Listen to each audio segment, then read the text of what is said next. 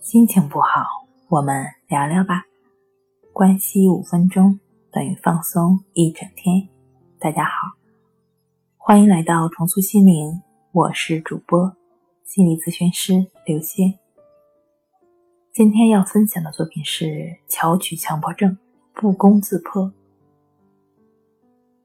认识到强迫症的危害和病症是好的，但是如果夸大了强迫症的影响力或伤害，对其过分的恐惧，那么你就会发现，你把自己置于危险的境地了。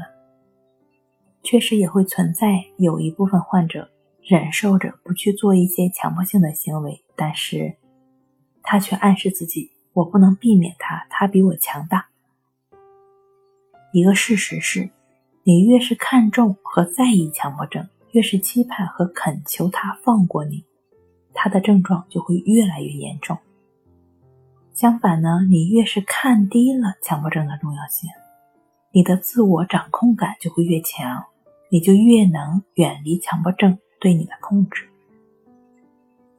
记得有一位指挥官常常说，要在战略上藐视敌人，战术上。重视敌人，战略上藐视敌人的意思是说，不要过高的估计敌人而悲观失望、停滞不前，要敢于同敌人做斗争，百折不挠。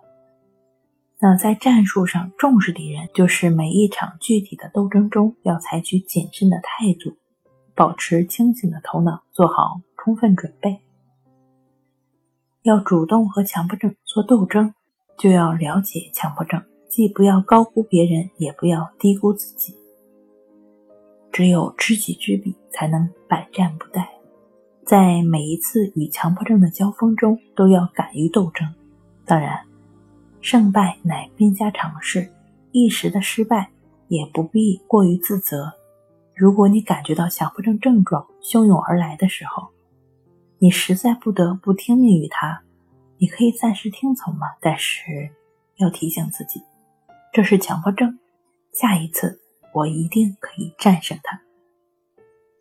美国临床心理学教授和咨询师戴莫西提出了一种可行的方法，就是鼓励强迫症患者不要被症状所愚弄。一般来说呢，观念带来的心理震动和感觉能够击垮我们。你只有明确了了解了自己的恐惧感是不合理的，才能停止恐惧。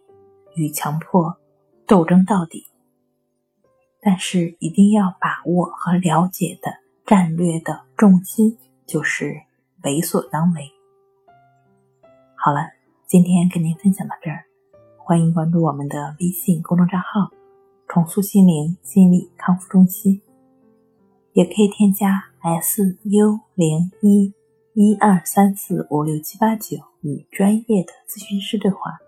你的情绪，我来解决。那我们下节目再见。